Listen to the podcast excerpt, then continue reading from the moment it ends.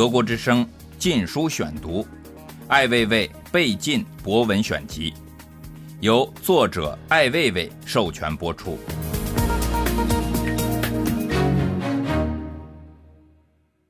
无声的节日，二零零八年六月一日。如果有一天，天真纯洁的儿童开始对世界不再信任，对人类失望，应该是今天。二十天前，一次自然界的震荡让几千间校舍倒塌，六千多名学生被掩埋在砖块和水泥之中。镇区的每一个乡镇的每一个活着的人都会伸出一只手，指向曾经是幼儿园、小学、中学的地方。那些尚存者、实施救援的人、志愿者和战士，来自四面八方的人们不能接受的事实是：为什么这些儿童会离去？为什么厄运选中了他们？在一栋栋坍塌的教室和宿舍周围，有许多其他的楼房却依旧站立着。今天，每一处废墟中掩埋着的儿童的躯体不会被完整的发现了。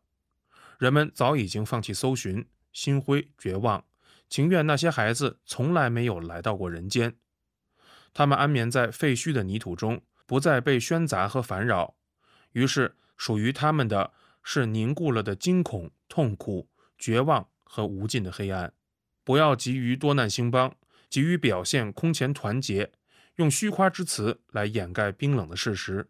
先将隐埋在瓦砾中的儿童残缺的肢体清理出来吧，洗拭干净，选一块安静的去处，深深掩埋。二十天过去了，没有一份清晰的失踪儿童的名单，没有准确的死亡数字。人们不知道这些死去的孩子是谁，他们的家人如何，又是谁建起了这样的校舍，在结构里省去了钢筋，在地基和梁柱中是劣质的水泥。人们流尽了今生今世的眼泪，心里所想的是，他们愿意用他们的一切来保护和交换的那一个个生命不见了。这是一个恐怖的节日，在这一天，每一个活着的。有一点良知的成年人都会感到有愧于那些孩子，那些远在另一处、对这个世界永不信任的孩子们。儿童的命运是民族的命运，儿童的心是这个民族的心。你没有另一颗心了，让那些有相关责任的人在余生中羞愧自责吧。无论官位、身份和荣誉，在一生中就一次，引咎问责吧。像一个有良知的人那样承担责任，尽管这样并不会减轻属于每个人的羞耻。这里瘫倒的不仅仅是一些从来就不坚固的校舍，坍塌的是一个民族的良心和荣誉。在这一天，美好的那部分已经死去。你不觉得今天又少去了许多的笑声吗？那些孩子离去了，在学会冷漠和欺诈之前，这将作为一卑劣淘汰善良。谎言替代诚信的预言被人们记住。记，世人都知道今天是六月四日。要经过怎样的磨难才能有内心痛苦？怎样的痛苦才能唤醒觉悟，不再轻浮狂妄、盲目混噩？一场灾难不算什么，很快会过去，成为被遗忘、死去的部分。如果死亡从来都是生命的注脚，那些生命在哪里呢？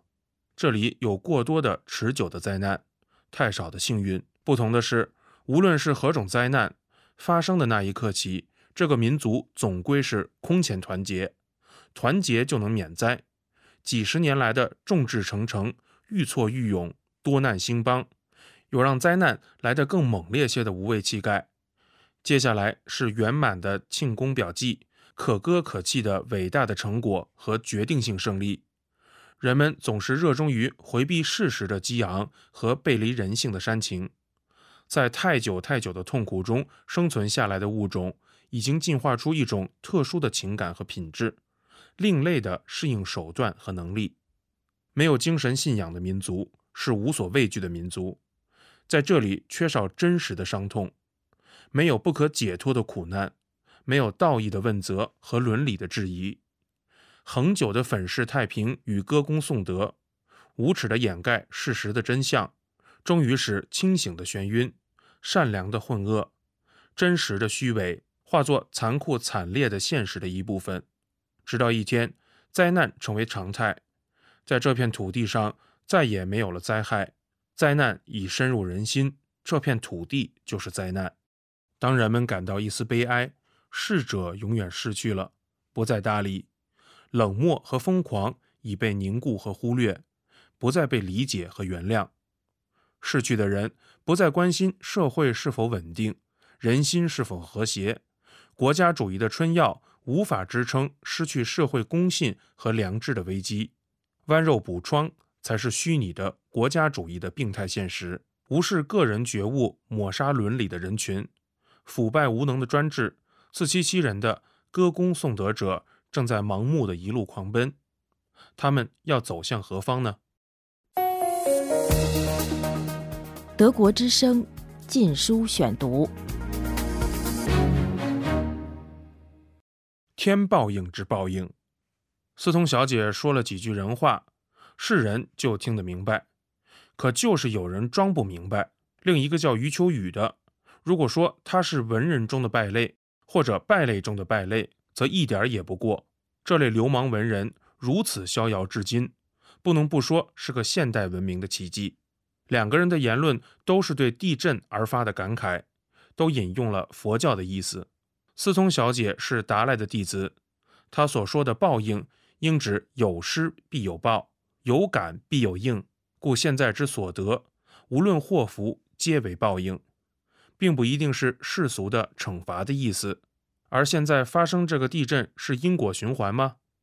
当你不好，坏事发生在你身上，这是他浅显的理解，还没入门。如果他是指世俗的惩罚，那司通就错了。在这片土地上，长久以来肆虐着恶贯满盈的人和事，有如余秋雨之流，有如四川省的教育系统，报应却从来不会到来。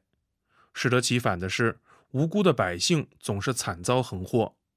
司通小姐若有机会求教一下达赖喇嘛，这究竟为何故？上海文人余秋雨是不相信什么报应的。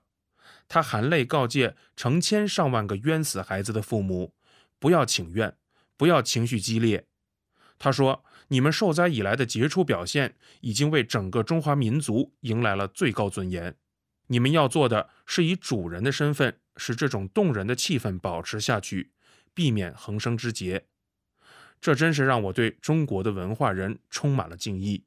那些已经很长时间找不到反华借口的媒体，又开始进行反华宣传了。这是至今听到的超级卑鄙无耻的奴才之言，是公然的反人类之说。这仍然不会有报应。他借秃驴的话说：“冤死的小孩们全都成了菩萨，会一直保佑中国。”呵呵，无论怎么说，这次大灾难主要还是天灾。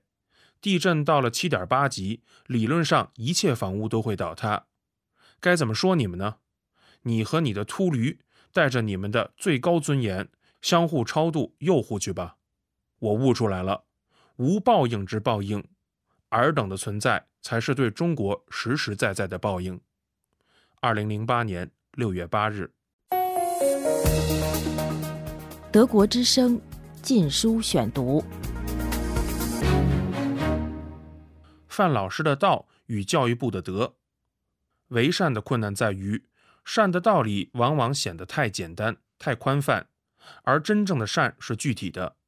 在乘机的安全知识中，你被告知出现危险时，首先请关心自己，戴上自己的氧气面罩，然后再帮助孩子或他人。这是简单的常识。我不相信一个无力、无意自助的个体。政党或国家有可能为他者提供真实可信的帮助。一切道德的基础都源于个体的生命、意志与自然的关系。在这个关系中，自我永远是第一位的，即使是自我牺牲，也是自我意志的选择。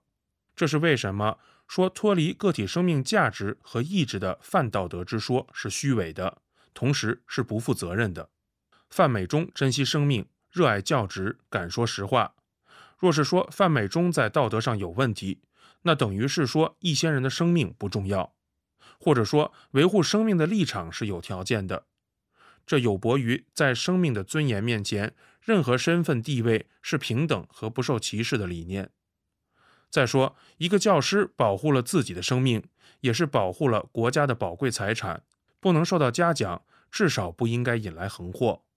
教育部就在其职能管辖范围内，在有七千间教舍坍塌、上万学生死亡的举世震惊情形下，可以对自身的腐败和失职若无其事泰然处之，却不放过对一个仓皇逃命的中学老师的伦理道德之谴责。毅然取消其教师资格，这才是有社会主义特色的超级笑话。二零零八年六月十六日，神经了！那些学生和教师无声无息的离去，应该不会知道被缩短的生命与他人的贪婪、赎职、欺诈有什么相干。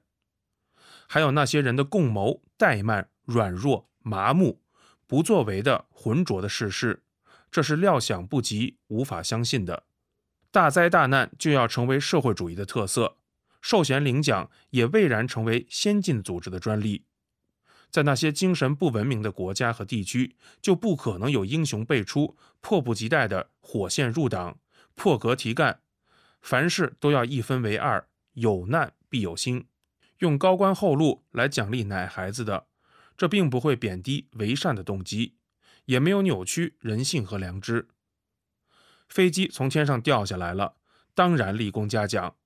今后所有执行公务的遇难者都应该同样待遇，无私为人民服务，是三个代表八荣八耻、鞠躬尽瘁、死而后已。重赏之下，也算是勇夫或勇妇。要说实话是不成了。现在看来，要想做一个卑贱的人，都没法混了。范老师就是个屁。也不可能放过他。